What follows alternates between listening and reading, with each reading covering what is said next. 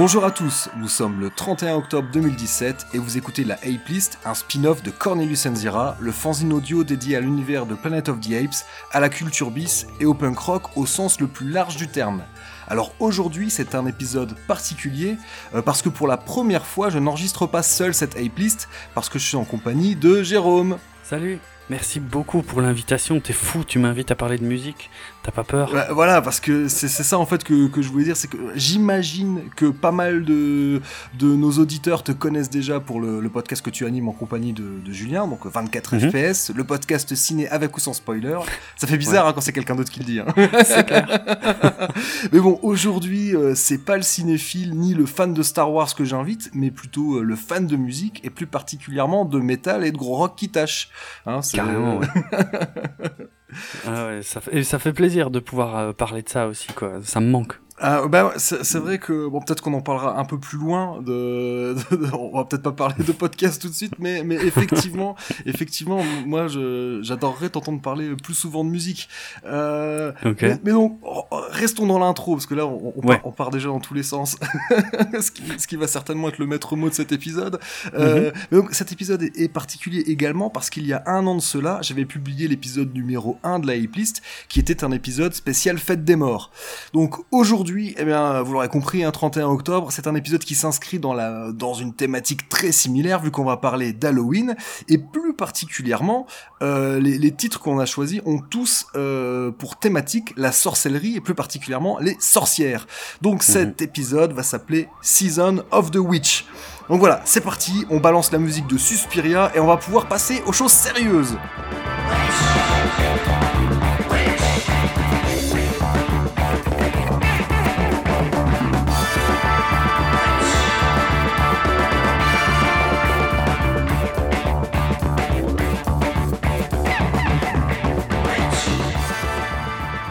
Donc avant de vraiment commencer, Jérôme, est-ce que tu voudrais nous dire quelques mots sur ton podcast 24 FPS euh, Nous dire euh, quels sont les derniers épisodes que vous avez enregistrés, par exemple?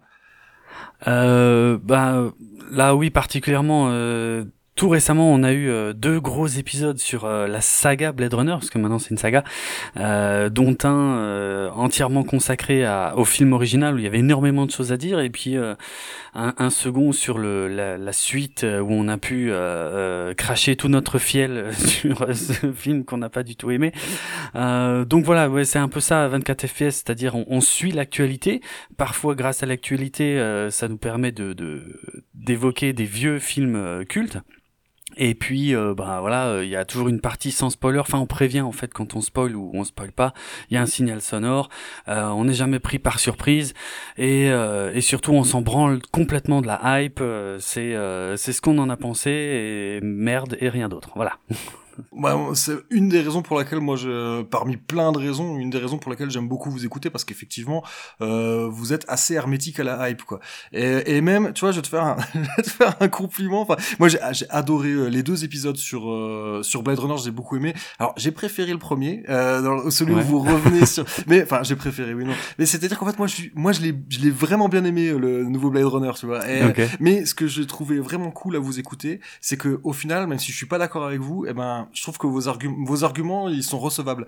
Je sais pas si euh, c'est bizarre. Tu te dis, moi j'ai, enfin j'ai aimé le film, mais les raisons pour lesquelles vous l'avez pas aimé, eh ben euh, ouais, je les trouve. euh, je suis d'accord en fait. Bah, peut-être qu'on en reparlera plutôt euh, hors ligne, Comme tu veux. enfin oui, pas oui. hors ligne, mais euh, hors enregistrement. Mais mais, Ça marche. mais toujours aussi quoi. Moi, je recommande à fond voilà les l'écoute de votre podcast en général et euh, c'est euh, l'épisode que vous avez fait sur le Blade Runner de 82 et, et les différentes versions. il est vraiment, Mm. il est exceptionnel quoi, du, du niveau de ce que vous aviez fait pour euh, pour Star Wars, mais en, Ouais. en moins long parce qu'il y a moins de films. mais euh, mais voilà, mais bon, on, on est peut-être en train de, de s'égarer. Merci. Euh, bah, je propose qu'on qu'on commence cette hype list et bah écoute, t'es l'invité, à toi l'honneur. Par, par quel Ouais, morceau on commence. Alors on va commencer par euh, le titre euh, American Witch de Rob Zombie qui figure sur son troisième album euh, solo, enfin ouais de sa carrière solo euh, post euh, White Zombie, euh, qui s'appelle euh, Educated Horses, qui était sorti en 2006. Et euh, ce titre American Witch, en fait, euh, il parle de bah, du procès des, des sorcières de Salem, en fait, qui ont eu lieu aux États-Unis en entre février euh, 1692 et mai 1693. 13. Euh, et du coup, voilà, j'ai préparé juste une toute petite explication, un, résumé de ce que c'était les, les, justement, euh, tout le monde, je pense, a entendu parler des sorcières de Salem, mais euh, qu'est-ce qui s'est vraiment passé à cette époque-là? Donc voilà, j'ai préparé un petit mot là-dessus. Alors, euh, déjà, pourquoi ça s'appelle euh, les sorcières de Salem? En fait, parce que il y a eu des audiences et des procès justement à plusieurs endroits, dont un village qui s'appelle, enfin qui s'appelait Salem, qui a été renommé euh, Danvers par la suite, et la ville de Salem également, qui s'appelle toujours Salem par contre, dans le Massachusetts. Et euh, c'est un, un, un, épisode super important en fait de l'histoire, euh, du début de l'histoire des États-Unis parce que c'est considéré comme par exemple le premier épisode d'hystérie de masse de l'histoire de l'Amérique coloniale. Euh, c'est même devenu un symbole en fait des dangers de l'isolationnisme et de l'extrémisme religieux. Et euh, c'est un truc en fait qui a eu lieu, euh, qui qui a un peu pour origine en fait les la chasse aux sorcières qui a eu euh, en Europe euh, principalement entre 1580 et 1630. Et en, bon en Europe c'était à un autre niveau. Hein. En Europe ils avaient complètement pété les plombs. Il y a, il y a eu, on estime qu'il y a eu entre 40 000 et 60 000 victimes de de la chasse aux sorcières, qui était d'ailleurs basé sur un, un, traité en fait, un bouquin. Euh, euh, qui s'appelait, euh, qui était sorti en Allemagne en 1487, qui s'appelait le Malleus Maleficarum, euh, qu'on peut traduire par le marteau des sorcières, qui était à l'époque le bouquin le plus vendu après la Bible, et ça a été le cas pendant 200 ans. D'ailleurs, j'ai pu une fois en voir un, un exemplaire original dans un musée à, à Strasbourg. Ah ouais, cool. Euh, ouais, ouais, ouais, c'était. Euh, bah, j'y étais quasiment que pour ça en fait. Il y avait toute une expo, je sais plus ce que c'était le thème. M'en foutais en fait. j'y étais quasiment que pour voir le le, Malleus Maleficarum euh, original, ouais. Euh, donc voilà, l'histoire des, des sorcières de Salem en, en quelques mots, c'est euh, donc on est en Nouvelle-Angleterre, dans le Massachusetts, hein, comme je l'ai dit, euh, au XVIIe siècle, euh, une, euh, une époque et une ambiance en fait d'ailleurs qui ont été super bien retranscrits dans le film euh, The Witch. Je pense que tu as vu également. Oui, oui, bah on en, on a chacun parlé dans nos podcasts respectifs, je pense. exact. Donc voilà, on est, c'est une époque, c'est hyper puritain, euh, euh, on est vachement sensible au surnaturel euh, et, euh, et en fait il se trouve qu'il y a de grosses tensions en fait entre le village de Salem et la ville de Salem, euh, des tensions d'origine religieuse, territoriale, familiale, un peu tout. Et, et en fait à l'époque la justice tu vois était souvent rendue en public avec avec consultation des, des représentants religieux locaux. Et en fait tout ce merdier ça a commencé avec dans le village de Salem en fait il y a la fille et la nièce du révérend du patelin euh, qui ont commencé à, à faire ce qu'on considère aujourd'hui comme des crises d'épilepsie. Donc euh, des cris, des contorsions, des objets balancés à travers les pièces euh, et, euh, et comment dire, ça cesse, tu veux, et puis ça commence à faire pareil chez d'autres filles dans le village. du coup, ben la première explication logique à l'époque, hein, c'est des sorcières. c'est des sorcières, c'est ça. Ouais, normal. C'était, ouais, bah oui, normal, c'est vrai. C'était, oui, oui. Non, mais c'est quoi? Il y a une théorie qui dit l'explication la plus euh, logique et souvent la plus simple ou un truc comme ça. Enfin bref, bah voilà, c'était ça à l'époque. Alors euh, pour attiser un peu ce truc-là, en fait, si tu veux, euh, pour être accusé de sorcellerie à l'époque, il n'en fallait pas beaucoup. Hein. il suffisait justement que, par exemple, les nanas, il suffisait qu'elles fassent un peu la manche, que qu'elles se soient remariées, tu vois, genre c'est louche. Pourquoi elle s'est remariée Ou alors elle vient pas souvent à l'église, elle. Ouh, c'est louche ça.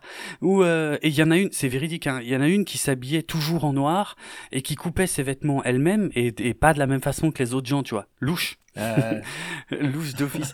Euh, il y avait des raisons euh, ethniques aussi parce que parmi toutes les accusées, il y en a eu une qui était une esclave. on ne sait pas trop si c'était une, une native américaine ou une sud-américaine mais euh, elle était pas vraiment blanche quoi.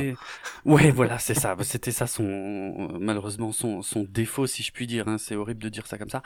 Euh, mais elle était euh, accusée de pervertir les jeunes filles en leur lisant justement le Malleus Maleficarum, qui était euh, sûrement un, je sais pas pris comme un, un bouquin d'horreur, quoi. Hein, je pense des histoires un peu fantastiques. Mais bon, il, il, fallait pas trop faire ça à l'époque. Euh, le phénomène commence à s'étendre dans les patelins autour. Euh, il y, a, y a même des hommes hein, qui ont été accusés. Euh, et, là, ça commence à devenir vraiment n'importe quoi. La, la, plus jeune accusée, elle a quand même 4 ans. donc le, le, le, résultat, c'est quand même qu'il y a, il y a 20 personnes qui ont été exécutées, condamnées à être exécutées. Euh, euh, sur ces 20 exécutions, il y a eu 14 femmes. Euh, donc ouais, il y a quand même quelques hommes, mais c'était évidemment majoritairement des femmes. Euh, les exécutions, c'était par par pendaison. Hein. Il y a juste un gars qui a été condamné à comment ça s'appelle la, la peine forte et dure en français dans le texte, juste parce qu'il avait pas le droit, enfin il avait refusé de plaidoyer et puis les autres disaient là mais quoi, il veut pas se défendre et tout. Bon bah on va le forcer à parler. Donc en fait il lui le fout sur une table et lui empile des pierres sur le torse et le mec il a tenu 48 heures avant de claquer. Ah ouais. Euh, voilà. Ah ouais ouais non c'était violent et il y a eu cinq personnes également mortes en prison. Donc en tout il y a 20 exécutions et euh, plus 5 euh, euh, mortes en prison en attendant probablement leur, leur procès quoi. Mmh, en attendant de mourir, quoi. Donc ouais, c'est. De, oui, oui, clairement, clairement. Euh, et, et j'ai réuni juste les euh, comment les, les types de preuves en fait qui étaient utilisées juste un peu pour puisqu'on est dans le thème des sorcières et tout machin. Moi, j'aime bien savoir euh, comment ça se passait. Alors, par exemple, une preuve qui était considérée comme irréfutable, c'était euh, ce qu'ils appelaient la spectral evidence, la preuve spectrale. C'est simple. Hein. Si si une personne a été aperçue à un endroit où elle n'était pas censée être, c'est forcément parce qu'elle a autorisé le diable à utiliser son corps. Et donc, si, le si elle a donné cette autorisation au diable, c'est forcément une sorcière. Donc, je te laisse imaginer les dérives. Mmh, ouais. C'est-à-dire, euh, toi, je t'ai vu là-bas. Ah bah non, j'y étais pas. Ah bah prouve-le. Ah bah je peux pas. Ah bah t'es une sorcière. euh, et puis voilà quoi. Et puis même quoi, t'avais même pas intérêt à sortir de chez toi. Imagine, t'allais dans un endroit où t'étais pas censé être, mais genre t'y allais vraiment. Mais en fait, tu pouvais être accusé aussi pour ça quoi. Euh, un autre truc qu'ils ont utilisé complètement taré, euh, c'est euh, ce qu'ils ont appelé le, le witch cake. Alors, ah, euh, c'est pareil, accroche-toi. Hein. C'est euh, un gâteau en fait qui fabriquait avec de la farine de seigle et euh, l'urine d'une des victimes en fait qui une, une, des victimes par exemple qui était malade ou qui était affectée, qui pensait être affectée par une sorcière. Ce qui avait une théorie à l'époque, il se disait que si une sorcière jetait un sort à quelqu'un, il y avait des particules. On parlait pas de cellules à l'époque, de trucs comme ça, mais il y avait des particules en fait de la sorcière qui allaient dans le corps de la victime. Et donc on pouvait récupérer ces particules dans, dans son urine, euh, faire une super recette de gâteau euh, et, euh, et filer ça à bouffer à un chien. Et si le chien mourait, non, c'est ça. Alors non, non, non, non, c'est pire, c'est plus con. Franchement, c'est largement plus con. C'est-à-dire que pendant que le chien bouffait le gâteau, tout le monde se taisait et on écoutait s'il n'y avait pas une femme qui était en train de hurler dans le village parce qu'on pensait que pendant que le chien bouffait le gâteau, euh, la sorcière en question en fait était censée euh, atrocement souffrir. Quoi. Ouais, donc fallait pas éternuer à ce moment-là quoi. Sinon c'est clair. Non non ouais, c'est n'importe quoi. Euh, après il y avait des il y avait des trucs beaucoup plus classiques, le test du toucher, je veux dire on considérait que encore une fois une, une victime prétendue qui était malade à cause d'un sort qui a été jeté par une sorcière, ben si la sorcière touchait la victime et que la victime, enfin, la victime était supposée euh, guérir instantanément parce que la maladie repassait dans le corps de la sorcière. Donc en fait, il bandait les yeux des accusés, il leur faisait toucher des malades et s'il y avait un malade qui disait ah moi je suis guéri, eh ben c'est bon, t'étais hop c'est bon. Ouais, ouais, donc si tu veux te débarrasser de ta voisine, c'était pas, pas bien compliqué, grave. quoi. grave. Et, et dans le même ordre d'idée, justement, le dernier, euh, une autre des méthodes euh, que j'ai notées qui avait été utilisée, c'est euh, c'est simple, si une sorcière finissait par avouer qu'elle était une sorcière, et euh, et qu'elle accusait d'autres personnes d'être des sorcières, et eh ben c'était forcément les autres étaient quasiment forcément coupables aussi puisqu'elle avait avoué qu'elle était une sorcière. Donc les ah, autres aussi. Ouais, quoi. ouais. Ah donc fallait peut-être quand même pas accuser trop de gens à tort. Ah ouais, non, non, ça pouvait être retourné contre toi. Super chaud, super chaud. Non, c'est clair. Bon, heureusement, euh, globalement, euh, euh, ça a surtout chié en 1692, mais sur la fin début 1693, euh, il y a eu de moins en moins de personnes condamnées parce que toutes les preuves que je viens de dire, elles étaient remises en question parce qu'ils ils y réfléchissaient beaucoup, tu vois, ils se posaient des questions, ils disaient mais putain machin, est-ce que c'est vraiment bien ouais, bon après faut pas faut pas non plus se moquer de nos ancêtres, voilà. J'ose espérer que dans deux ou trois cents ans, nos, descendants, si on en a, rigoleront de certaines de nos pratiques en disant putain mais les arriérés quoi. voilà, chacun fait à l'aune de ses de son savoir quoi. mais bon, je pense qu'il y avait quand même déjà des gens à l'époque qui devaient s'arracher les cheveux en disant mais c'est pas possible que, que mes contemporains soient aussi cons quoi. Euh... Mmh, ouais. ouais, ouais. c'est clair. Il y a eu, bah, même à l'époque, de façon rapidement, hein, quasiment euh, une dizaine d'années après, euh, il y a eu euh, des pétitions pour annuler les, con les condamnations, pour annuler les excommunications, pour demander des dédommagements pour les accusés à tort, qu'ils ont obtenu hein, d'ailleurs. et il y a, il y a même des accusateurs qui sont revenus sur leurs propos. et j'en ai noté une qui disait oui, mais mais c'est le diable qui m'avait forcé à accuser des gens à tort. Ah, qu'est-ce que tu veux dire contre ça? Mmh, ah bah oui, oui, c'est irréfutable. Hein. c'est clair. Bon, bref, voilà. Ça, c'était l'histoire des, des sorcières de Salem.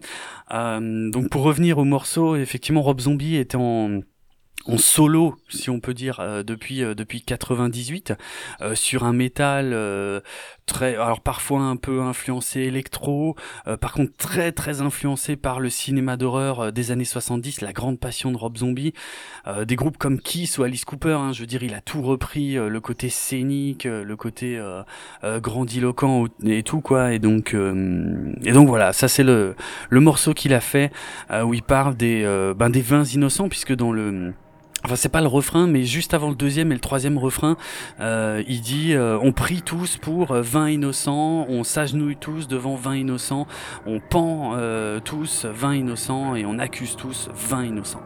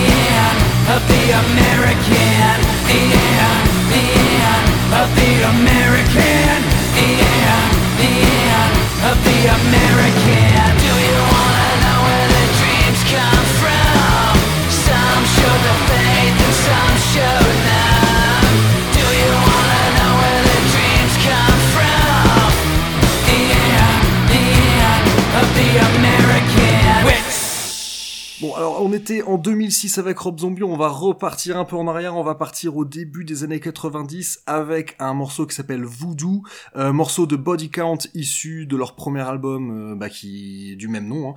Et euh, mhm. donc pourquoi? Pourquoi ce morceau? Bah parce que parce que Body Count moi ça fait partie de j'ai envie de dire de mon éducation musicale hein. moi j'ai découvert bah, à l'époque de la sortie mm. de cet album qu'avait pas mal fait parler de lui euh, parce que bah, je crois je sais plus est-ce qu'il est sorti sous le nom Cop Killer? En tout cas il se termine. ouais, il y a eu un changement. Ouais, il se terminait mm. euh, sur le titre Cop Killer. Et euh, mm. alors à l'époque, on disait que c'était la censure, que c'était à cause de la censure qu'il avait retiré, mais je crois que a priori, ce serait Ice-T lui-même qui aurait euh, décidé de le retirer parce que c'est vrai que je même pas présenté. Euh, donc finalement, c'est euh, Body Count, c'est une sorte d'aigle à deux têtes, hein, Ice-T et C. Euh, donc mm. Ice-T qui jusque là était surtout était uniquement connu pour faire du hip-hop et qui donc début des années 90 a lancé avec fracas ce groupe de ce groupe ah, metal, hardcore, fusion, on s'en fout. Mm. Euh, le principal, c'est que c'était bon et que c'est toujours bon parce que Body Count existe toujours. Euh, et ouais, c'est un album qui avait vraiment, vraiment frappé à l'époque parce que ouais, c'était le début. Nous, on, appelait ça du rap metal. Et euh, après, on a commencé à parler de fusion. Mais, mais c'est vrai que mm. c'était, même si au final le terme était un peu erroné parce que euh, Ice-T fait pas du hip-hop dessus. Il rappe pas vraiment quand il chante. Non, lui, pas du tout. Ouais, c'est vrai. Et, mais par contre, ouais, c'est, bah, de toute façon, Body Count, ça bourre à mort. Je, je crois mm. qu'à l'époque, il avait dit que son inspiration c'était Black Sabbath, mais que lui, par contre, il voulait pas faire des paroles, euh, disons un peu fantastiques, mais qu'il a dit qu'il voulait ancrer ça dans la réalité. Et, euh, et donc ouais, c'est vraiment. De toute façon, Body Count, c'est le truc le plus vénère aussi bien musicalement que je pense que dans les paroles que de, de ce qu'a fait de ce qu'a pu faire Tonton Ice et euh, mais ouais ce premier album de Body Count moi c'est un album moi quand j'étais gamin il m'a il m'a marqué à bloc. Euh, d'ailleurs que j'ai eu la chance de voir euh, donc le groupe s'est arrêté fin des années 90 et s'est reformé euh, ils ont, ils ont notamment avec la sortie d'un album qui s'appelait Manslaughter, qui est sorti en mm. alors de tête 2014. Et, ouais, je crois que c'est ça. Et moi, j'ai eu la chance de les voir. Je les ai vus à Esch-sur-Alzette, donc au Luxembourg, dans une salle qui s'appelle la Culture Fabrique. C'est ma salle préférée au Luxembourg, et parce que mm. une contenance, une jauge de un peu moins de 1000 personnes. Et, euh, et ouais, Ice avait commencé le set en disant "Écoutez les mecs, sur cette tournée européenne, c'est la plus petite salle qu'on ait. Donc ce soir, on a ces ambiance entre nous, et, euh, et c'est la teuf quoi." Et euh, ça, avait, ça avait été le concert de l'année, quoi. Ça avait été mais vraiment ouf. Euh, enfin, jusqu'au bout, quoi. Ben bref. Voilà, Bodycount. Je suis pas fan jusqu'au bout des ongles. J'ai pas tous les albums et tout, mais euh, mais moi, c'est un truc qui, qui m'a qui m'a vachement marqué, quoi. D'ailleurs, tiens, pour le, ça me fait repenser la, première fois où j'ai j'ai j'ai fait un tout petit peu de musique, mais vraiment pas grand chose. Hein, c'est pas la peine d'en parler. Mais la, la première, mais je vais quand même le faire. La première fois où je me suis produit sur scène, c'était euh, fête de fin d'année du collège, on était en troisième, on avait repris Band Dead. Voilà. Excellent. Donc on avait, on avait 14 euh, ans, quoi. Mm. et, toi, Body Count, c'est un groupe que, c'est un groupe que t'aimes bien? Ouais, ouais, bah justement, euh, je devais avoir plus ou moins 14 ans quand j'ai découvert aussi, bah, le premier album, et puis Born Dead un peu plus tard. Et, et c'est vrai que, bah, c'est un peu comme toi, je connais pas franchement toute la disco, je connais un peu les deux premiers albums, et puis après, j'ai lâché pendant très très longtemps. Et, euh, et euh, bon, il y a quand même le titre Body Counts in the House. J'avoue, je l'écoute super souvent. J'adore ce morceau. Euh, c'est un putain de classique. Le riff est énorme. Enfin, tout est énorme. Même les paroles, même les paroles de Born Dead étaient super engagées et tout machin. Et, et là, ils sont revenus en plus en 2017 avec un album super vénère, quoi. Parce que Manslaughter, tu vois, je l'avais écouté vite fait. Et c'est bon, je m'en souviens pas bien pour être franc. Alors que là, le dernier, le Bloodlust, je trouve qu'il euh, il envoie sévère, ce qui est normal quelque enfin normal logique par rapport au climat actuel euh, aux États-Unis. Le Ice-T il est bien remonté et, euh, ça se sent et, et c'est dans ces moments-là qu'il fait de la super zik quoi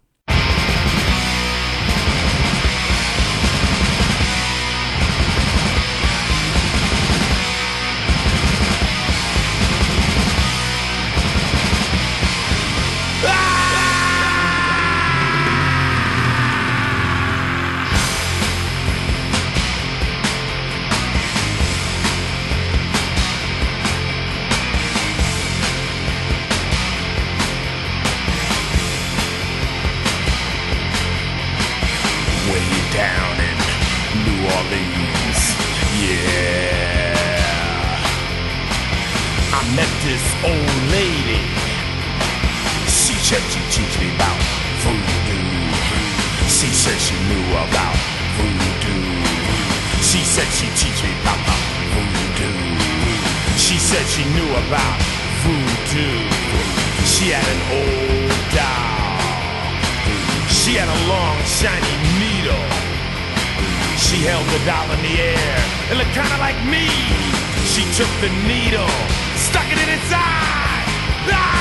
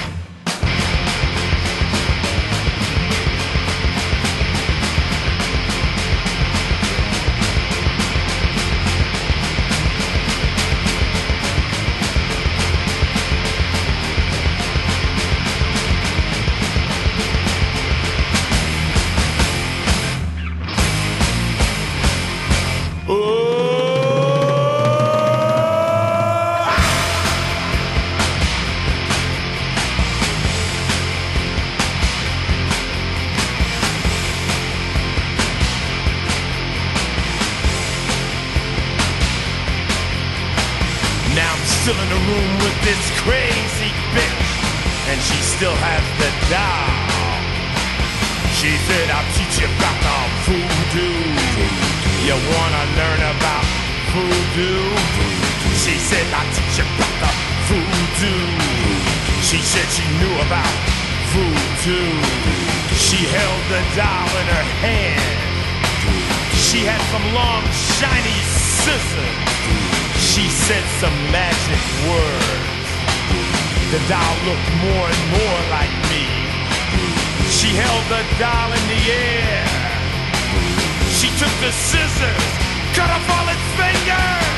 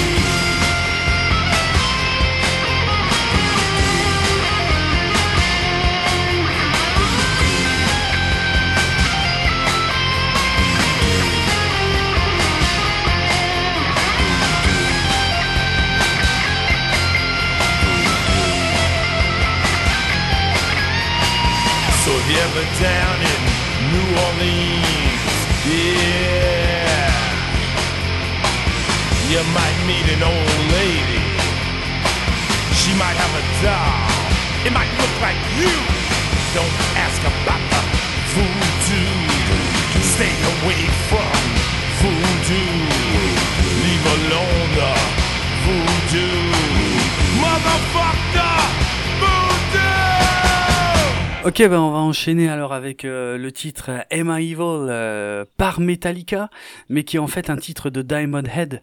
Euh, Diamond Head, c'est un, groupe de heavy euh, qui s'est formé en, en 76 à Stour Bridge euh, en Angleterre. C'est un des plus grands groupes de la NWOBHM, la New Wave of British Heavy Metal, euh, qui a secoué le monde entier de la fin des années 70 et puis bien pendant les années 80 aussi, hein, au, au même titre que Iron Maiden, Judas Priest, Def Leppard pour citer les plus connus, mais t'as aussi eu des euh, des Venom, des Raven qui faisaient partie de ce mouvement aussi. Hum, Bon, Emma Evil, c'est le classique absolu de Diamond Head, euh, puisque euh, figure sur leur premier album Lightning to the Nations qui est sorti en 80. Il avait réenregistré pour leur deuxième album euh, qui était sorti en 82, et c'est même euh, le nom qu'ils ont donné à leur best-of en 87, Emma Evil quoi. Donc ça parle en fait d'un fils qui voit sa mère qui est brûlée pour pour sorcellerie. Il dit qu'il a honte, et mais au final il se dit que voilà que le côté comment justement c'est enfin si elle elle l'était finalement lui il l'est probablement aussi et que après tout pourquoi pas et puis merde euh, je vais je vais venger la mort de ma mère et puis voilà quoi. Puisque de toute façon je suis j'incarne le mal quoi quoi qu'il arrive. Euh, ce qui est pas du tout la lecture que j'avais moi avec un pote quand j'étais quand j'étais étudiant à Strasbourg on se passait souvent le, le morceau et on, on, on, avait une lecture complètement différente du refrain quand il demande Am I evil? Yes I am, I am man. Nous on se disait mais en fait euh, ce que le morceau dit c'est que le, le, mal en fait fait partie intégrante de la nature humaine quoi. Je, je suis un homme donc j'ai le mal en moi quoi. Et en fait dès qu'on voyait un truc, je sais pas, ça pouvait être dans les news ou dans la rue ou machin, un truc euh, un truc pas cool quoi machin on se regardait, on se disait, am I evil? Yes, I am. I am man. Et puis, tu sais, on se faisait les signes avec les cornes et tout. Bref. Euh, donc, euh, voilà, ben, le morceau original ouais de Diamond Head euh, enfin Diamond Head plutôt le groupe était une méga inspiration euh, bah, pour euh, Metallica et Megadeth par la suite. Metallica qui a repris plein de morceaux d'ailleurs du premier album de Diamond Head. Moi perso quand j'ai vu Megadeth d'ailleurs pour la première fois de ma vie en février 2005 à l'atelier à Luxembourg et eh ben il y avait Diamond Head en première partie ah ouais. Parce que ah ouais, ouais parce que le père Mustaine en fait euh, euh, voulait euh, comment emmener comme ça Diamond Head avec eux pour voilà pour leur redonner un peu la place qu'ils méritaient selon lui quoi. Donc voilà, j'ai eu la chance de voir deux super groupes le même soir. Ah putain la classe ouais. Et c'était c'était ouais ouais, c'était vraiment vraiment sympa. Il y a alors c'est un morceau qui est super inspiré par rien que l'intro quoi, c'est du Black Sabbath, ça 200%. Euh, après, euh, bon, l'intro est assez longue, mais euh, après, quand ça part sur sur un truc un peu plus péchu, un peu plus lourd, c'est là, c'est carrément ce qui a inspiré le, trash metal, hein, clairement. c'est pas pour rien que Metallica et Megadeth étaient super fans. et donc justement, Metallica en fait avait repris ce morceau à la base comme B-side en fait du single de Creeping Death en 1984, et ils l'ont ensuite intégré à la la compilation euh, Garage Inc euh, qui, euh, qui, qui compile un peu toutes les reprises qu'ils avaient sorties à droite à gauche, plus quelques nouvelles reprises qui étaient sorties en 98. Et les royalties justement ont, ont permis à Diamond Head de de continuer finalement à exister et d'avoir une seconde carrière quoi je crois même qu'ils ont sorti un album cette année encore et euh, bah pour dire l'importance que peut avoir ce morceau pour la scène trash, euh, pour euh, quand, quand les quatre, les Big Four, quand les quatre gros groupes de, de, de trash s'étaient réunis pour une même tournée euh, en 2010 euh, avec les festivals Sonisphere, donc Metallica, Megadeth, Slayer et Anthrax, sur une des premières dates, le 22 juin à Sofia en, en Bulgarie, en fait, il y avait tous les membres de tous les groupes à la fin du, du concert de Metallica, en fait, qui sont montés sur scène. Bon, à l'exception de trois membres de Slayer, parce que Slayer, c'est les mecs, euh, nous, on est trop evil pour jouer avec les autres, si tu veux. Mais euh, il y a quasiment tous les membres de tous les groupes qui sont montés sur scène et ils ont fait tous un buff géant en fait. Ils ont repris euh, Emma Evil, quoi, euh, toute la première partie avec en se passant le chant d'un chanteur à l'autre et tout machin. Enfin, c'est assez, c'est assez énorme. Enfin, quand on est fan comme moi de ces quatre groupes qui ont une importance colossale dans ma culture musicale. Et, euh, et voilà, bon, moi perso, je préfère la version Metallica que je trouve un peu plus dure, un peu plus, un peu plus froide, quoi. Mais déjà, il y a pas la, il y, a, y a pas l'intro au synthé, il y a pas la nappe de synthé au début. Si, si je dis pas de conneries. Ouais, ouais, oui, c'est vrai, c'est vrai, ça fait une différence, voilà. Donc, euh, mais mais les deux sont chouettes. Hein, ah après, moi j'aime beaucoup. C'est bien que tu le dis. Je voulais te poser la question pourquoi, pourquoi pas avoir choisi l'original finalement, quoi? Ouais, je la trouve plus euh, plus gentille en fait. je sais pas comment dire autrement. Je la trouve un peu plus euh, un peu plus soft. Bah c'est exactement ce, qu'a fait le trash en fait. Je veux dire, Emma Evil, ça fait partie de ces morceaux que les groupes de trash reprenaient, tu vois, quand ils étaient quand ils débutaient dans leur garage et qu'ils ont un peu radicalisé pour créer ce qui est devenu justement le trash.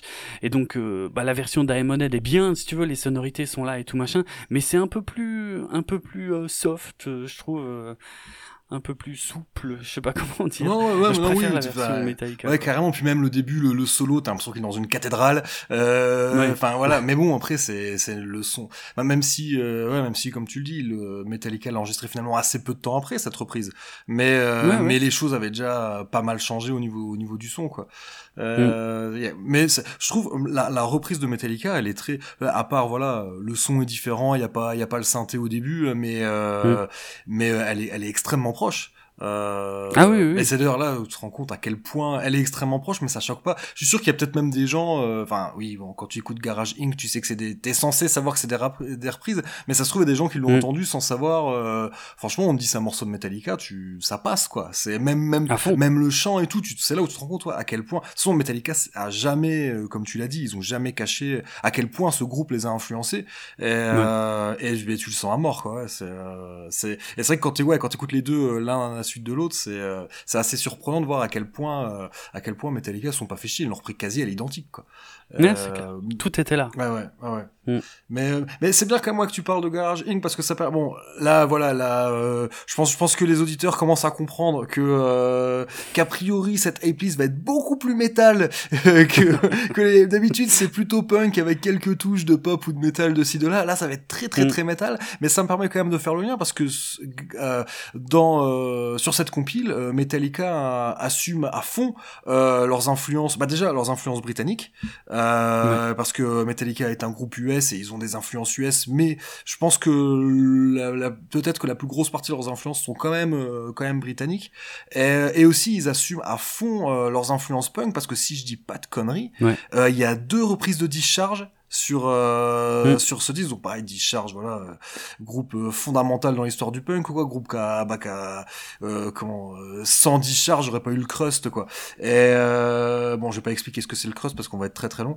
Et, euh, mais voilà mais ouais vrai en plus moi c'est un truc mine de rien entre metal et punk et, et- et même hard rock il y a des beaucoup de groupes de metal et de hard rock assument à fond le- le- leur racine punk. Euh, genre pour citer Mm. les cas euh, les cas les plus connus t'avais Guns N' Roses aussi qui avait sorti euh, une compile de reprises qui s'appelait Spaghetti Incident un truc Ah comme oui, ça le Spaghetti Incident, ouais, euh, exact. je veux dire quasiment euh, toute la toute la tracklist c'est quasiment que des reprises de punk je reprenais euh, les Dead Boys les Stooges les UK Subs euh, ils reprenaient Fear ils reprenaient les Misfits bah Metallica aussi reprend les Misfits non si je dis pas de conneries euh, Les Misfits, ah, je connais pas tous les groupes qui reprennent. mais je me être demande je peut- possible. Peut-être pas sur la version, on va dire, de base de, de Garage Inc., mais je me demande s'il y a pas genre Mm. une version, tu sais, avec euh, euh, quatre, quatre disques et, où dessus a des reprises des Misfits. Et, euh, bah, Slayer aussi, hein, qui avait sorti Ah oui. Disputed Attitude, je reprenais Minor Threat, euh, DI, Verbal Abuse, euh, les Stooges. euh, Enfin, sauf qu'ils disaient I wanna be your god et pas your dog. Parce que, Ouais. euh, parce que Slayer, ils sont pas soumis, quoi. C'est pas des chiens, on leur met pas une laisse. c'est ça. mais mais voilà ouais, au final ouais que côté choisi Metallica euh, parce que bon ouais on va peut-être pas parler de Metallica parce qu'on a déjà euh, mais ouais si on va quand même en parler et euh, parce que ok, comme tu veux. non, parce que Metallica, moi, ça a fait partie, euh, bah, pareil, hein, de, de mes fondamentaux musicaux, quoi, quand j'avais 10-12 ans. Bah, au début, pour moi, Metallica, c'était euh, des t-shirts que je voyais, parce que tu vois, comme Maiden, Mm. c'est, euh, voilà, le nombre de mecs que tu voyais dans la rue avec un t-shirt Metallica ou Maiden. Et, euh, et du coup, ouais, moi, j'avais écouté, euh, bah, moi, les albums par lesquels j'ai commencé, Metallica, ça va être Masters of Puppet, et, euh, et mon préféré, c'était Ride the Lightning. Euh, Hum, excellent. donc ouais, pour aussi hein, rappeler pour nos plus jeunes euh, auditeurs, euh, c'était à une époque, il n'y avait pas YouTube, il n'y avait pas Spotify, il n'y avait pas de téléchargement. C'est-à-dire que tu avais, euh, voilà, à à moins d'avoir euh, des copains qui avaient des grands frères, euh, qui écoutaient des trucs cool, euh, ou euh, quelqu'un, une médiathèque plutôt bien achalandée. euh, si t'habitais dans une petite ville de province, ce qui était mon cas, bah c'était chaud quoi pour euh, Ouais. pour découvrir des trucs. Et, et Metallica, ça fait partie de des choses qui m'ont mis le pied à l'étrier. Bon après, quand j'ai eu 14-15 ans, je dis ouais, maintenant je suis punk et, euh, et Metallica c'était c'était mainstream quoi, donc je pouvais plus écouter. Ouais. Euh, normal.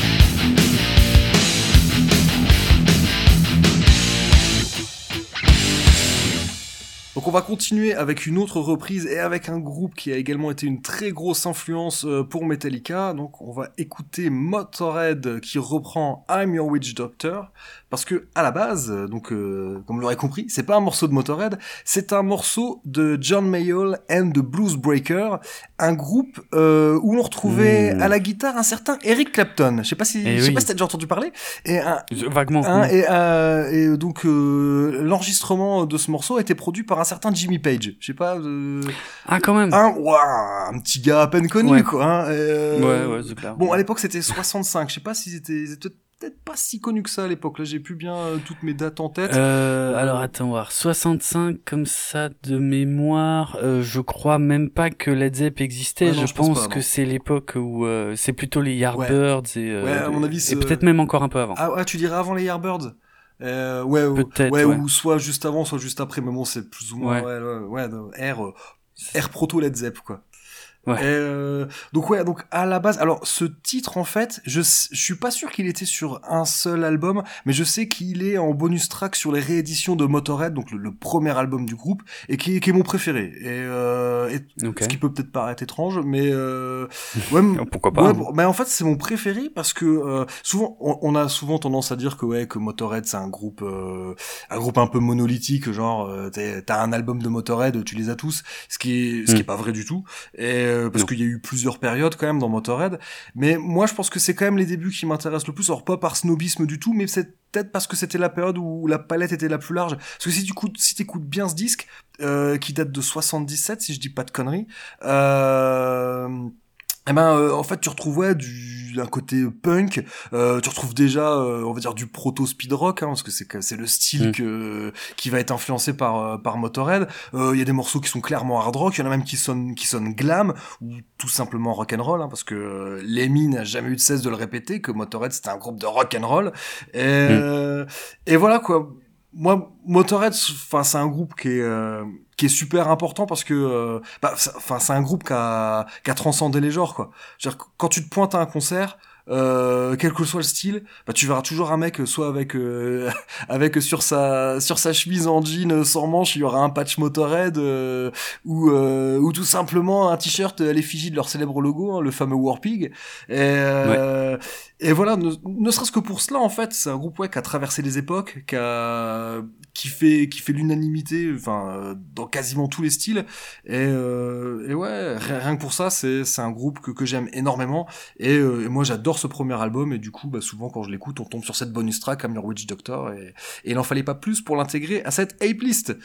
Euh, et toi bon j'imagine que t'as un affect particulier également avec Motorhead.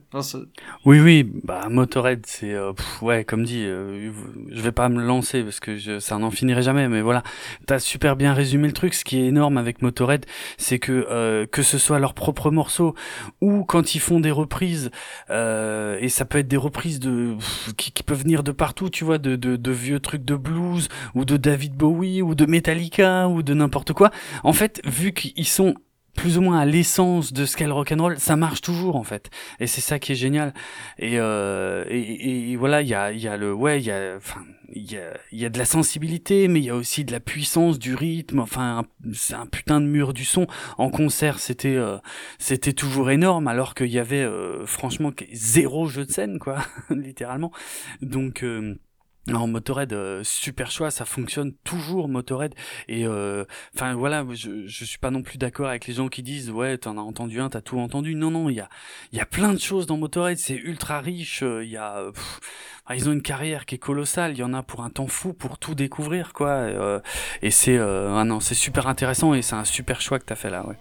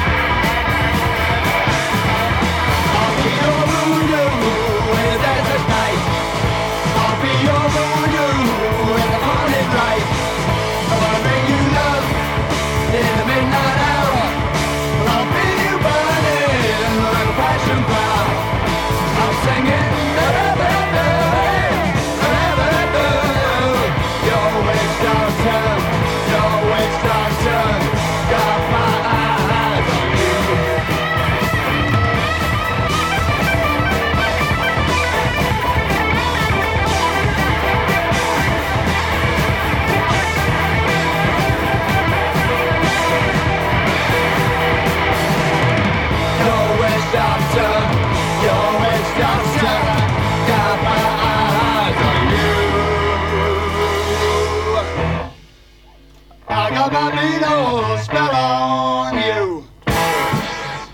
I got my needles.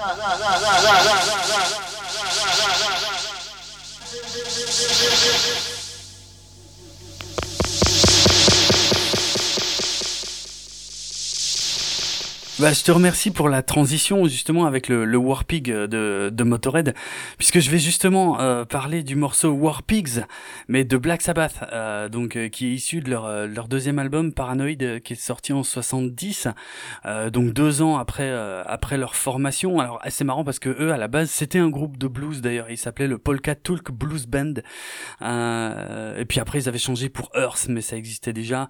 Et puis finalement ils ont choisi le, le titre d'un film d'horreur en fait qui était sorti en 63, un film d'horreur de Mario Bava avec Boris, Boris Karloff qui s'appelait euh, Black Sabbath. Et puis ils avaient composé en fait euh, le morceau euh, Black Sabbath qui bah, qui était assez différent de ce qu'ils faisaient jusque là et, et ce côté un peu evil, démoniaque et tout machin, en fait, ils se sont rendus compte que ça plaisait. Et donc, euh, à partir de là, ils se sont dit, ok, on va faire que ça, on va se renommer Black Sabbath. Et, euh, et tous les morceaux vont plus être dans, dans cette tonalité-là, euh, ce qui a euh, du coup vachement influencé donc euh, bah, le, le métal en général, hein, euh, et puis toutes ces toutes ces sonorités-là. Alors, le nom, rien que le nom du groupe, en fait, je pense que ça va assez bien dans une émission consacrée aux sorcières, puisque le, le Black Sabbath, c'est un sabbat, un sabbat noir. Euh, le sabbat, en fait, c'était euh, des assemblées euh, nocturnes de, sorcières, en fait. Enfin, c'était. C'est difficile d'en parler comme ça, mais en gros, le, stéréotype, c'est que voilà, on, on considère que c'est des sorciers, des sorcières qui s'enduisaient d'onguents faits de chair d'enfants sacrifiés, euh, qui volaient sur des animaux ou des balais, que c'était des cérémonies présidées par le diable sous forme de bouc, à qui faisait d'ailleurs euh, le cul, euh, tout en reniant le christianisme, euh, il piétinait des symboles chrétiens, et puis ça se finissait en super orgie et tout machin, donc voilà, c'est ça un sabbat. Ah bah c'est une fête chez moi en fait. Excellent. Ah bah, ça a l'air super sympa. Et, euh, et donc cette orientation, en fait, justement cette image euh, que, se donnait euh, Black Sabbath, ça leur a valu des, malentendus au, début de leur carrière parce que ils ont été contactés par des par des groupes satanistes. Alors pas des groupes musicaux, mais des groupes des groupes de gens satanistes, des vrais, qui voilà qui, voulaient en fait que, que, Black Sabbath vienne jouer pour eux lors de leur sabbat justement, des trucs comme ça. Et quand les mecs de Black Sabbath leur ont dit ah non non mais nous enfin c'est pour déconner enfin c'est pas pour déconner mais c'est pour l'image quoi de la musique. Et les mecs l'ont super mal pris en fait. Et euh, et du coup euh, les membres du groupe ont appris que un sort leur avait été jeté et du coup enfin une malédiction quoi.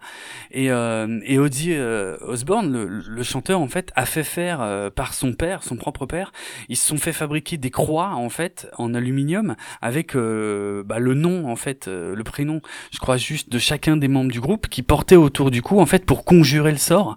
Et ces croix sont sont devenues un, un, un des symboles du groupe hein, je veux dire euh, ils les ont ils les ont longtemps portés même même sur le tout dernier concert qu'ils ont fait à Birmingham. Je crois que c'est Tony Iommi qui porte toujours la sienne euh, autour de son cou. Alors euh, le morceau euh, War Pigs, euh, bah je t'avais, quand on prépare l'émission, tu sais, je t'avais dit que j'hésitais un peu parce que globalement ça parlait pas tant que ça de sorcière. Et puis tu m'avais dit mais si, il y avait pas un autre titre et tout. Et puis putain ouais, t'avais raison. En fait c'était un morceau qui devait s'appeler Valpurgis à l'origine. Alors le, Valpurgis en fait c'est, euh, ça, vient d'un mot allemand en fait c'est la, la Walpurgisnacht euh, que- qu'on appelle euh, enfin la nuit des sorcières quoi en fait c'est un truc qui a lieu généralement le le 30 avril le 30 avril pourquoi le 30 avril? Parce que c'est la veille de la Saint Valburge d'où euh, le nom euh, Walpurgisnacht la nuit de Walpurgis euh, et donc c'était un truc euh, pareil c'est un truc de sorcière hein, qui était euh, a priori à l'origine euh, fait en Allemagne sur le, le Brocken en fait qui est le point culminant du massif montagneux de la Harz. Mais après c'est la Walpurgisnacht c'est un truc qui qui s'est répandu dans dans toute l'Europe quoi et il existe une version du morceau je sais pas si tu connais mais il y a une version du morceau qui s'appelle encore euh, Valpurgis justement Ah ok, non, je, l'ai- je connaissais l'anecdote, mais j'ai j'ai jamais entendu le morceau. euh, Ouais, ouais. Ouais, en fait, tu peux entendre ça sur la compile de, de Ozzy, euh, qui s'appelle euh, The Othman Cometh. Euh, et donc, et c'est justement euh, la, la pochette de cette compile, c'est la croix dont je parlais tout à l'heure. Ah ok. Euh, c'est c'est la croix avec le nom. Euh, et en fait, donc ça avait été enregistré le, le 26 avril 70 sur sur BBC Radio 1 et, et, et les paroles étaient pas du tout les mêmes. Globalement, la, la musicalité du morceau c'est quasiment identique, mais le par exemple le, le- le- les paroles d'ouverture, les paroles qui étaient écrites par le bassiste hein, Geezer Butler, c'était euh, Gather at black masses, euh, bodies burning in red ashes. Donc euh, des sorcières qui se rassemblent à des messes noires et euh, des, des, corps qui brûlent dans des dans des cendres rouges. Et, en fait tout le récit, si tu veux, c'était le récit justement d'un sabbat ou d'une nuit de, de Valpurgis quoi. Et c'est la maison de disques qui leur a dit que que le titre sonnait un peu trop satanique là pour le coup, ce qui est très bizarre je trouve parce que c'était toute l'imagerie du groupe Ouais, qui était bah, comme au ça. final, euh, Mais. Valpurgis et Black Sabbath, ça veut presque dire la même chose, quoi. Enfin, euh, Bah, c'est ouais. clair, c'est clair. Donc euh, ouais. Là, je sais pas comment ça se fait, mais en tout cas, ils se sont effectivement laissés convaincre de de de, de changer ça et donc de renommer le morceau War Pigs pour dénoncer la guerre, la guerre en général. Alors là, y a, ils sont pas tous d'accord parce qu'il y a Geezer Butler qui dit ouais, mais c'était un morceau contre le Vietnam. Bon, c'est lui qui a écrit les paroles en même temps. Alors que d'un autre côté, Qui se souvient pas ce qu'il a fait deux heures avant, il dit non non, mais nous, euh, on savait même pas ce que c'était le Vietnam à l'époque. Bon, bref. Euh, en tout cas, ils ont réécrit toutes les paroles et cette fois euh, transformé le truc pour euh, plutôt parler de bah, de la guerre et, surtout de, ceux qui se réunissent pour faire la guerre, mais euh, dans des bureaux, tu vois, et qui laissent les pauvres gens euh, la faire euh, et en crever sur le terrain, quoi. Et que et que ceux qui prennent ces décisions justement sont des esprits un peu comme des esprits maléfiques et, comment les paroles qui débutent le morceau donc c'est devenu generals gathered in the masses just like witches at black masses donc les généraux qui se réunissent en masse comme des comme des sorcières euh, dans les messes noires quoi et finalement c'est tout ce qui reste en fait du côté euh, sorcière dans dans le morceau euh, définitif Euh, mais voilà L- la sirène, tu sais qu'on peut entendre dans l'intro, ça je savais pas du tout, j'ai appris ça en préparant, mais le c'est le producteur en fait et l'ingénieur qui les ont rajoutés en studio sans prévenir le groupe. Ah ouais. Ouais, ouais, c'était pas prévu à la base, mais après ça a plu au groupe, donc c'est resté quoi, y a pas de souci. Et, euh, et c'est devenu une de, une de leurs intros mythiques. Ah ouais, je veux ouais. dire, moi quand j'ai vu, ouais, quand, quand j'ai eu la chance de voir enfin Black Sabbath pour la première fois sur scène à Zurich en, en 2014, et ben ça a commencé comme ça, c'est-à-dire t'as toutes les lumières qui se sont éteintes et t'as la sirène qui a commencé, juste la sirène quoi, d'abord, et ensuite euh, bam, euh, il te balance euh, l'intro quoi. Moi j'étais j'étais fou, c'était énorme, Ah, je c'était un croire, des meilleurs concerts que j'ai fait ces dernières années. Ouais.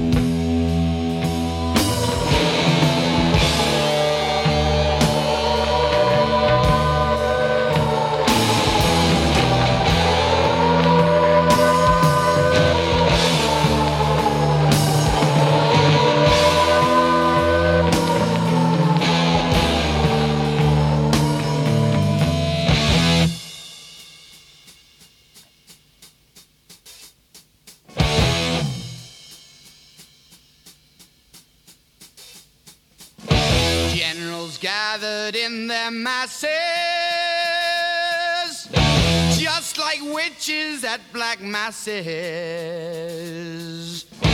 Evil minds that plot destruction, sorcerer of death's construction. In the fields of bodies burning as the war machine keeps turning. Death and hatred to mankind, poisoning their brainwashed minds. Oh Lord, yeah.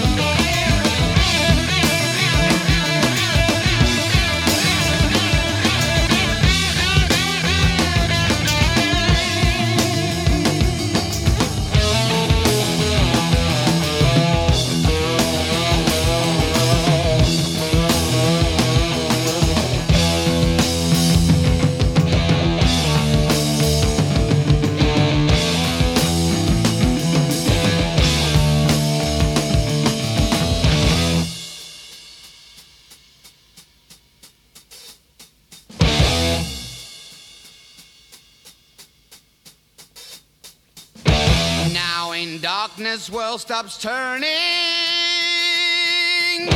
Ashes where the body's burning. No more war pigs have the power. And as God has struck the hour. Day of judgment, God is calling. Pigs crawling, begging mercies for the sins. Satan laughing spreads his wings. Oh Lord, yeah.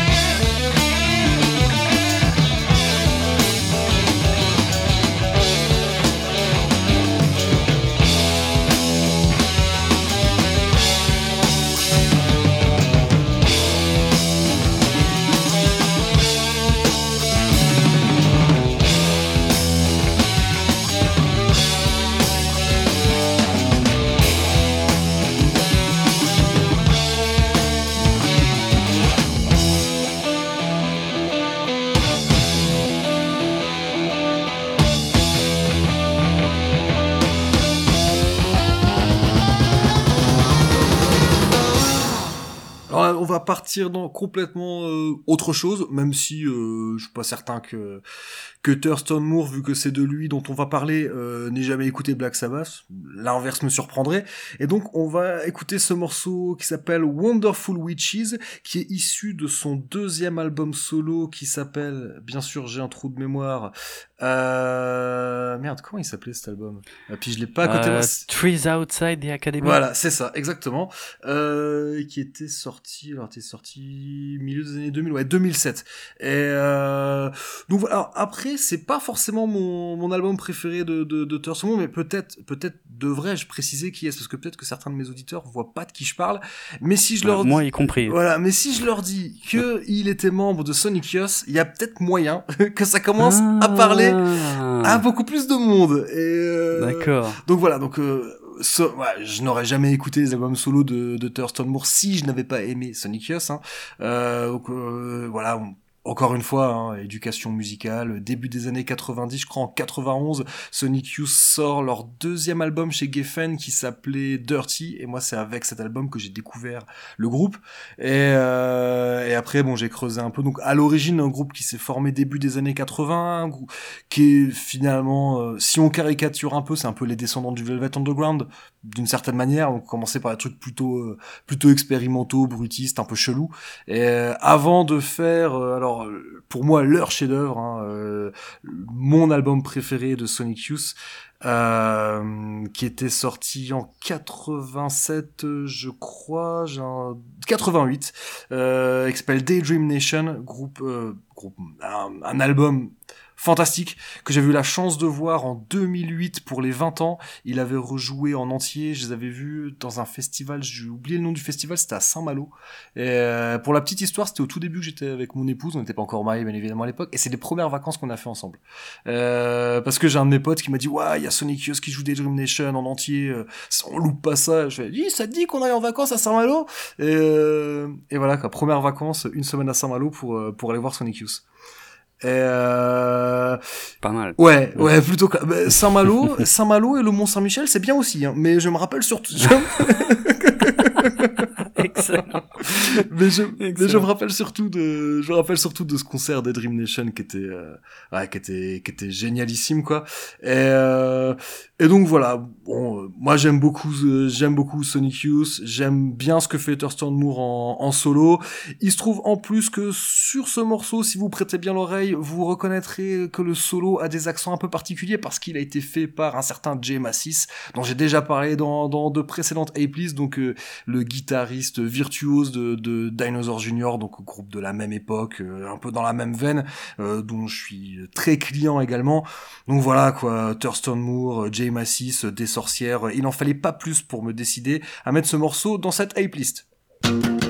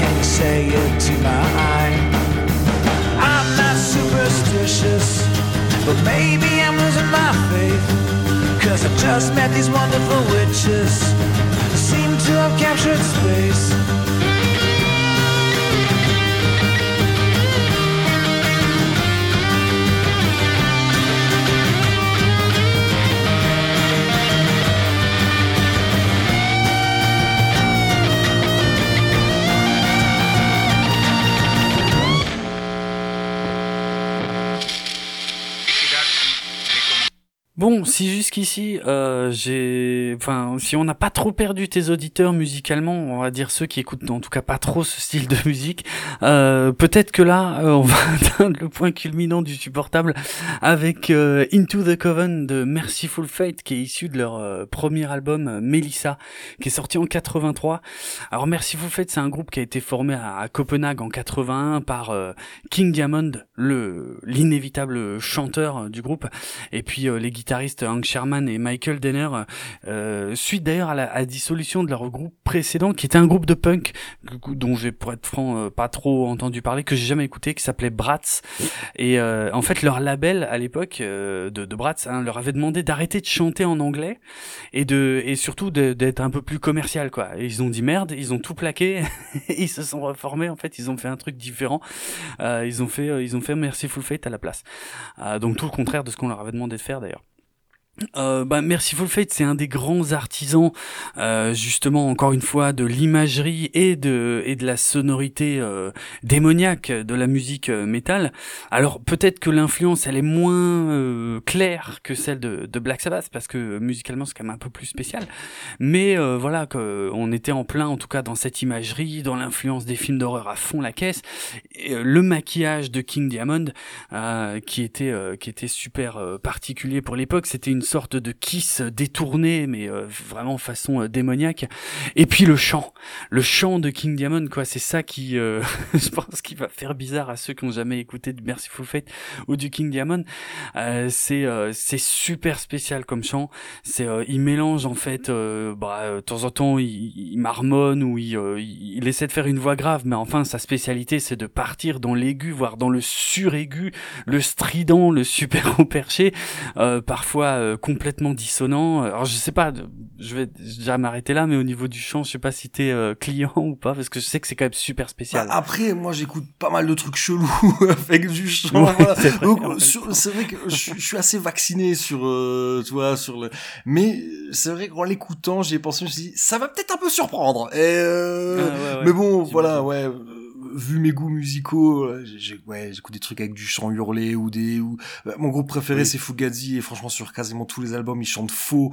Donc euh, moi je suis je suis complètement vacciné en termes de chant chelou quoi. Donc euh, Mhm. mais peut-être oui, peut-être que certains euh... oh, a priori les gens qui écoutent la épice doivent être- avoir des goûts plutôt éclectiques et on va dire que ça on va dire que ça va passer.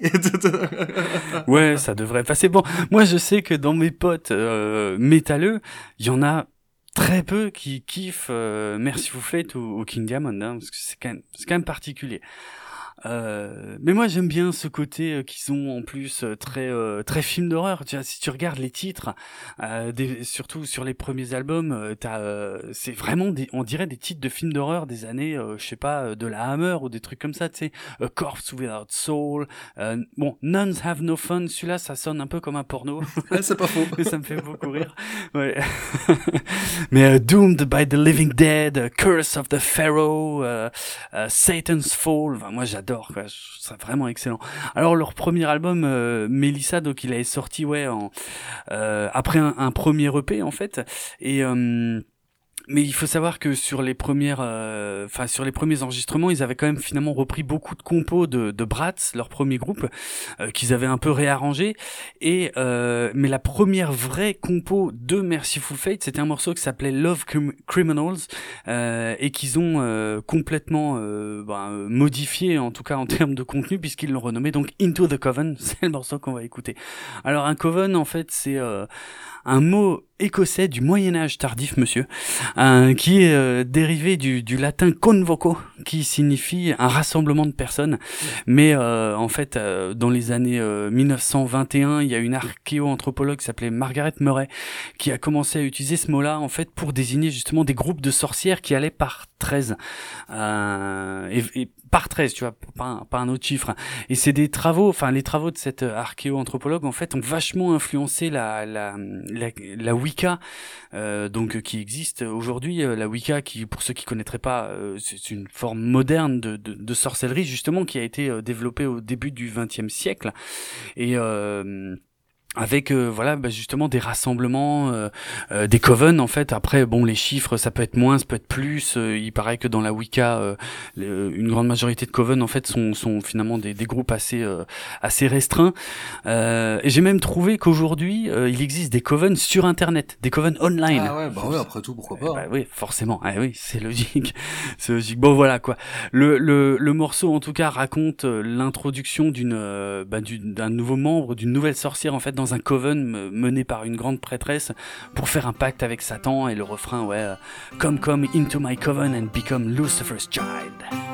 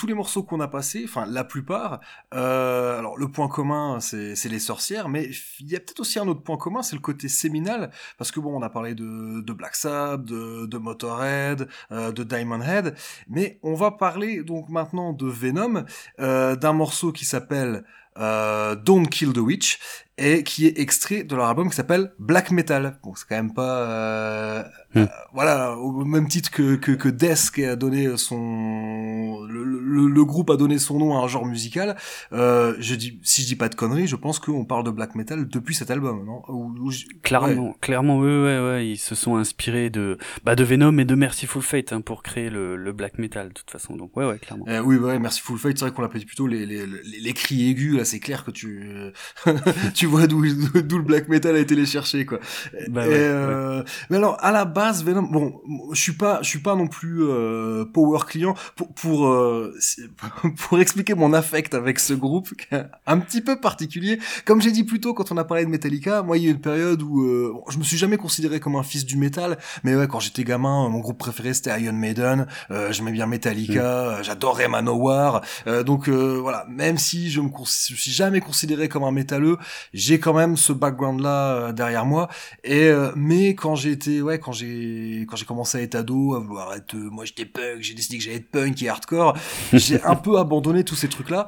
Et euh, et il arrivait aussi des fois que j'allais voir des groupes où c'était il était de bon ton euh, pour rigoler, les groupes se présentaient avec un faux nom et euh, et Venom ça revenait. Ou enfin je sais que si je dis pas de conneries, il y a, il y a- y a une compile euh, de Portobello Bones, donc un groupe de Tours euh, qui faisait euh, un groupe de entre noise, punk et hardcore, un groupe français euh, qui avait fait une compile qui s'appelle Portobello Amigos avec euh, donc euh, ils invitaient chaque morceau ils faisaient un featuring avec euh, avec un groupe. Bah, D'ailleurs, je crois que j'en parlais dans la précédente playlist parce que justement le morceau qu'ils avaient enregistré avec Pierre Burning Heads, euh, au début on les entend qu'ils rigolent et qu'ils disent ouais on va faire un morceau de Venom et euh, et, et je pense que c'est la première fois que j'entends parler de ce groupe. Et, euh, et donc du coup, un peu plus tard avec mes potes, quand on faisait des soirées, euh, des fois on ricanait, on allait euh, sur euh, sur Soulseek, hein, donc euh, c'était un truc de, c'était du pire tout pire, et, euh, mais qui était un peu pointu musicalement. Et notre truc, c'était de télécharger euh, bah, des, des trucs de heavy qu'on considérait comme ringards. Donc on considérait, Mhm. voilà, on téléchargeait du Saxon, euh, du euh, du Ingrid Malmsteen, des trucs comme ça. Et c'était euh, un peu le contest de celui qui allait sortir le truc le plus ringard. Et donc Venom euh, est forcément sorti. Mais des fois, en fait, avec ce Mm. genre de conneries, tu te fais avoir à ton propre jeu. Parce que finalement, bah, euh, Black, alors je sais plus si c'est le premier ou le deuxième album Black Metal. C'est le C'est le deuxième. deuxième. Mais, euh, mais Ouais. au final, les débuts de Venom, euh, ils étaient pas très bons euh, musicalement. Enfin, c'était pas. Non. Et euh, c'était assez frustre. Et, et Mm. mais à bien des égards, bah, ça rappelle le punk finalement. Et, Mais grave en et fait. ouais. cet album, en fait, il s'appelle Black Metal, mais pour moi, c'est plus proche du punk. Et, euh, Bah, bien sûr. et ce qui fait que, bah, moi, je l'aime bien. Et euh, il se trouve qu'il y a euh, sur Twitter un dénommé Draven Hard Rock. Je sais pas si, je sais pas si tu le connais. le- qui peu de temps après qu'on ait qu'on ait eu cette idée de, de, de faire ensemble une appli spéciale sorcière, j'avais évoqué l'idée de peut-être limiter le nombre de titres à 6 euh, parce que je savais qu'on allait être bavard. Et puis finalement, donc ce dénommé Draven Hard Rock a dit qu'il aimait pas tant que ça Venom. Et je me suis dit tiens, je vais le faire chier. je, je vais mettre Don't Kill the Witch dans ma sélection. Voilà, c'est la raison pour laquelle. Venom se retrouve ici. Bah, c'est super gentil de penser à moi. Vraiment, je suis touché. Non, bah, mais Venom, en fait, bah, c'est c'est un peu comme euh, c'est c'est la même histoire que je sais pas Motorhead ou Black Sabbath, c'est-à-dire à, à force de lire des groupes euh, qui disaient ouais mais Venom machin, c'était les premiers, ils avaient l'air super méchants et tout machin. Euh, je- bon, ok. euh, apparemment, il faut écouter les trois albums incontournables, la trilogie satanique de Venom, donc les trois premiers albums en fait, Welcome to Hell, Black Metal et At War with Satan. Et je les ai écoutés et je trouvais ça à chier parce que je me suis dit, en fait, pas à chier, mais mais super limité, c'est-à-dire euh, il y a deux trois accords par morceau la plupart du temps. Et euh, je me suis dit bon, euh, ouais, ok, je vois le genre, mais c'est pas là là là j'accroche moins quoi. Ce qui a été largement confirmé quand je les ai vus sur scène en en 2008 au Hellfest, où bah, je me suis fait chier quoi. Je veux dire, c'est, euh, je rejette pas tout hein, ce qu'ils ont fait et, et notamment, je dois dire le, le morceau que t'as choisi et celui-là, je le trouve vraiment cool. Euh, donc t'es mal tombé sur ce coup-là. Euh, c'est un peu comme euh, comme Countess Battery, tu vois, le morceau qui est juste avant d'ailleurs sur le même album. Euh, ça, c'est c'est deux morceaux que je trouve un peu plus riches, tu vois, que le reste et que je trouve euh, vraiment vraiment sympa par contre. Mais c'est vrai que Venom, c'est ouais comme fond, c'est pas mal. Mais moi, je suis pas euh, plus client que ça, quoi.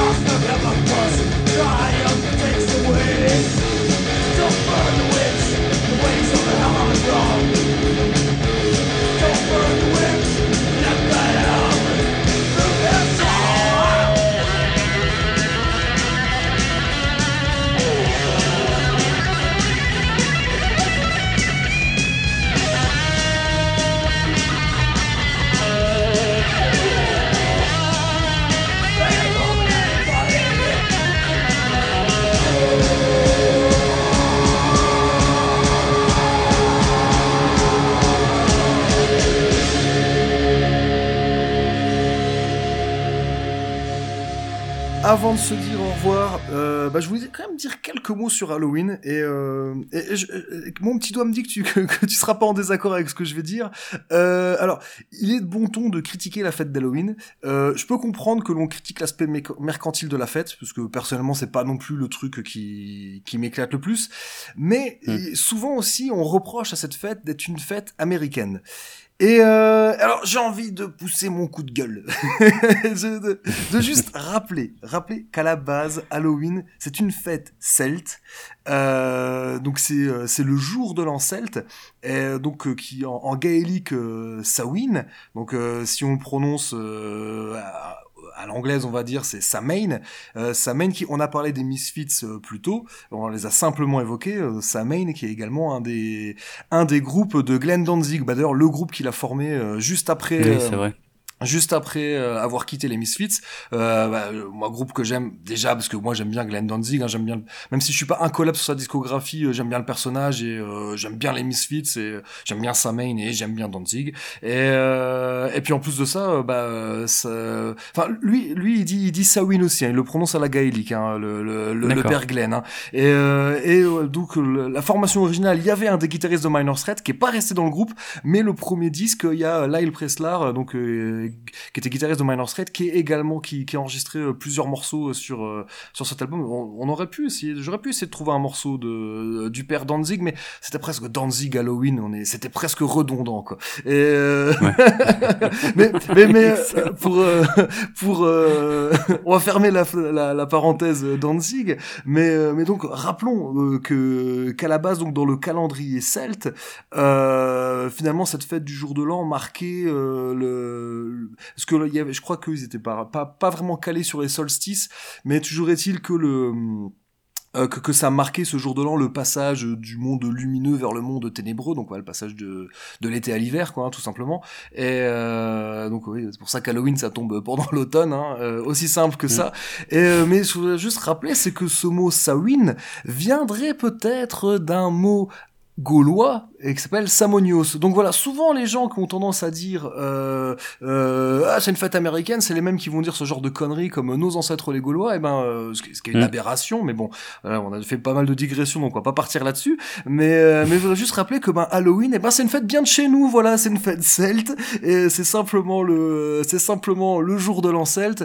Et euh, et puis c'est cool pour les gamins de se déguiser quoi. Euh, voilà, moi il y a une année, mon Ouais. fils était déguisé en Stormtrooper et la fille des voisins était déguisée en princesse Leia et euh, les voir aller à l'école comme ça, et ben ça n'a pas de prix quoi. Ah Mais non, c'est peut-être une connerie, c'est bien. peut-être pour Mardi Gras. Parce que dans ma contrée, les gens aiment beaucoup se déguiser. Donc ça se déguise à Halloween, ça se déguise à Mardi Gras. Et euh, Bah, c'est bien. Ah oui, bah comme ça, il a pu faire euh, Stormtrooper, euh, Spider-Man. Euh, euh, Hmm. L'an dernier, il était en ninja. Excellent.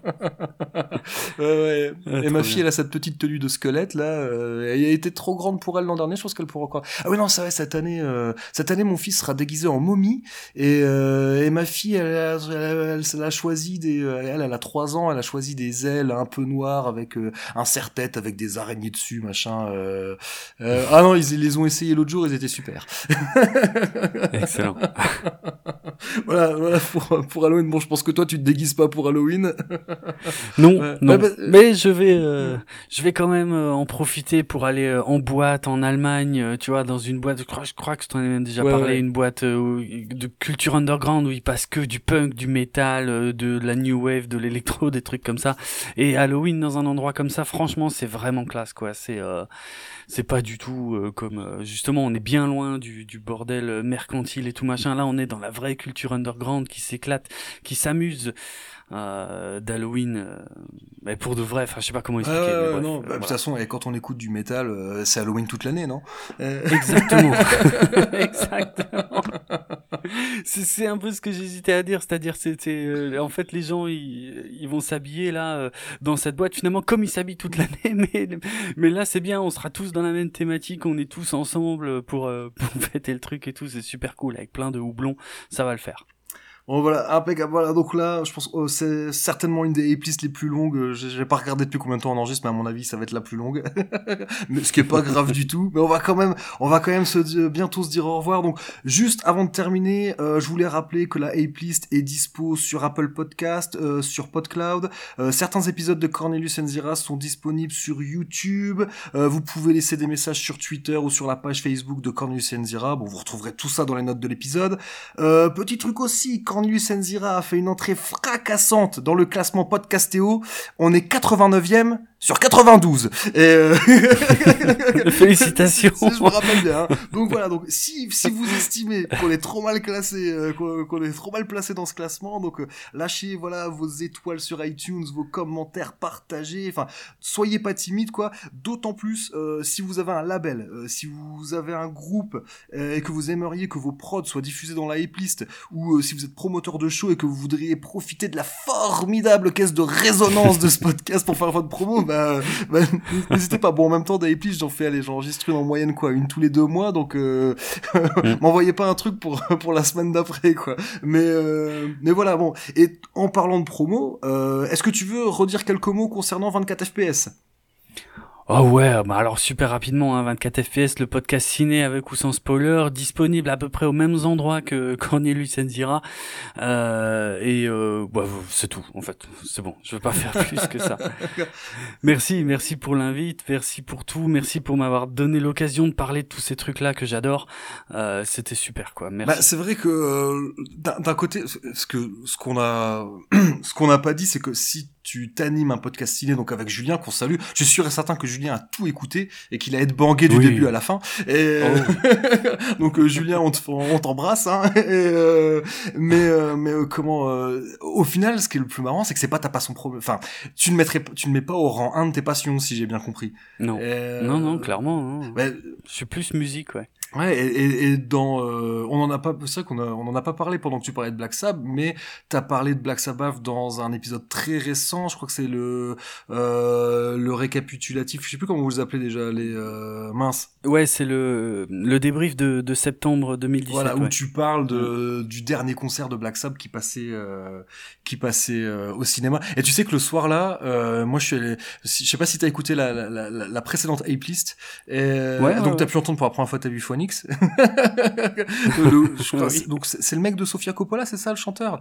Euh, J'ai limite appris ça en vous, écou- en Ah, vous écoutant. Euh, bah, je crois que c'est dans le débrief de septembre. Ah. Vous parlez du dernier film de Sofia Coppola.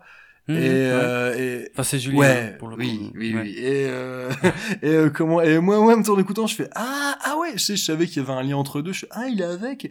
Euh, parce que alors moi, moi, les gossips, les gossips de la musique, j'en ai rien à carrer. Et, euh, et euh, comment euh, Et du coup, ouais, ça mais bah, le soir là, en fait, j'allais voir avec ma femme Phoenix, quoi. Sinon, je pense que je serais allé voir Black Sabbath au cinéma.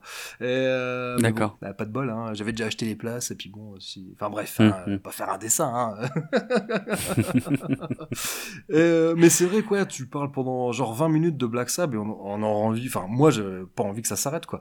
Et bon, en plus en vous écoutant, je savais déjà qu'on allait enregistrer cet épisode, on l'avait déjà prévu depuis un petit temps. Ouais. Et euh, voilà. D'ailleurs, vous pouvez également, euh, on n'a pas parlé de Geek et Légende, on avait fait une sorte Oui. de proto ape list euh, pour pour Geek et Légende, on a fait une- on avait fait un spécial moteur. On parlait que d'un seul morceau, mais Mhm. mais donc si vous êtes curieux, bah je mettrai tiens, faudra que je pense à mettre le lien dans les notes de l'épisode pour euh, vers euh, Geek et Légende et retrouver ce morceau euh, enfin cet épisode où on parle de, euh, d'un morceau de, de, de Manowar et qui sait, qui sait peut-être un jour il y aura une ape list spéciale Manowar. Ouais. Ah. ouais, peut-être bien, ouais. Ce serait cool. Ah ouais, bah ouais, de toute façon, j'ai, voilà, quoi qu'il arrive, euh, moi, honnêtement, si un jour t'annonçais que tu faisais un podcast spécial musique, je pense que je serais parmi tes premiers abonnés, mais, euh, mais je vais te dire la Cool. même chose que j'ai dit à Master Fred la première fois qu'il a enregistré un épisode avec moi, je de toute façon, maintenant, voilà, euh, dès que tu vois de la lumière, euh, tu sonnes, et puis voilà, quoi. Si on est dispo, on, on enregistre marche. un truc. Si t'as pas envie de te faire chier à faire ton podcast musique, t'es invité quand tu veux pour faire des ape lists, euh, voilà, sur le thème que tu veux, du moment que ça me parle et que, et que ça me plaît, moi je serais, je serais toujours partant, quoi. Euh, C'est génial. Donc voilà, t'es invité, officiellement invité permanent. Putain. Bon, tu sais pas à quoi tu t'exposes, Oh, mais bah merci. si, en tout justement, je sais à quoi je m'expose. Excellent. ok. Et, euh, Ah, et une dernière, ouais, tant qu'on y est à faire des clins d'œil, euh, donc vous l'aurez compris, hein, le titre de cette Ape List, Season of the Witch, est un, est un clin d'œil à, à George Romero. Et euh, on en avait un petit peu parlé dans, dans l'épisode qu'on avait enregistré ensemble, l'épisode de 24 FPS sur War for the Planet of the Apes. Bah, finalement, Mhm. j'ai- sans le faire exprès, je suis pas mal en promo. hein. Euh, je Ouais, place tout. Hein. Mais non, je voudrais, euh, moi, je voudrais faire un, un clin d'œil à, euh, à VHS et Canapé qui a sorti il y a quelques semaines euh, une émission hommage à, à George Romero. Voilà, ils reviennent sur sur toute sa, sa filmographie et et c'était, je sais pas si tu l'as écouté. Et Non, j'ai pas eu l'occasion, Bah, ça, franchement, ça vaut le coup, quoi. C'est voilà Mm. trois passionnés qui parlent de Romero. Euh, ça, voilà, ça doit durer trois heures, euh, donc euh, quasiment rien. hein. Et euh, Ouais, et, euh, et ouais, ouais, moi j'ai pris beaucoup de plaisir à écouter ce podcast, donc je vous mettrai également le, le lien dans. Voilà, quelque part, ça me, ça me, je- je- bon, un jour dans Cornelius Enzira, c'est sûr, on parlera de Romero, c'est sûr et certain, mais au moins, voilà, si, Hmm. en, en attendant que, que Master Fred et moi, et puis si, si tu veux participer, t'es le bienvenu également. Hein, euh, par, parlions de, de Romero, vous pouvez toujours écouter euh, cet épisode de VHS et Canapé. Voilà, ce coup-ci, je crois que moi j'ai absolument tout dit. Est-ce que t'as quelque chose à rajouter? Euh, juste, tu viens de me faire penser à un truc, c'est que dans la boîte où je vais pour Halloween, il y a quelques années, euh, tu sais, que- enfin, ouais, tu sais forcément que La Nuit des Morts Vivants et le film est complètement libre de droit. Ouais.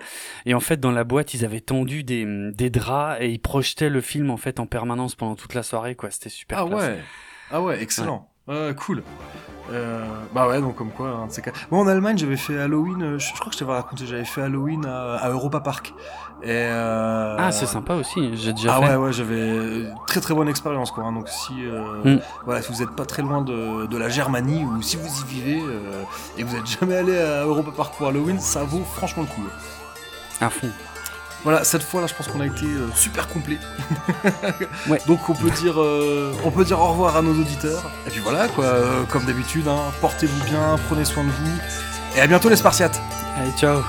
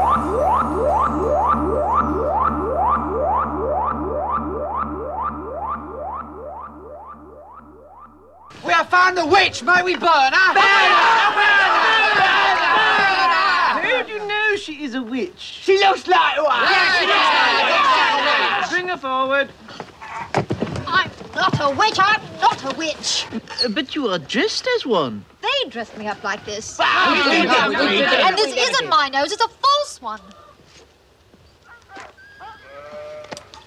Well, Well, we did do the nose the nose? and the hat, but she's a witch. Did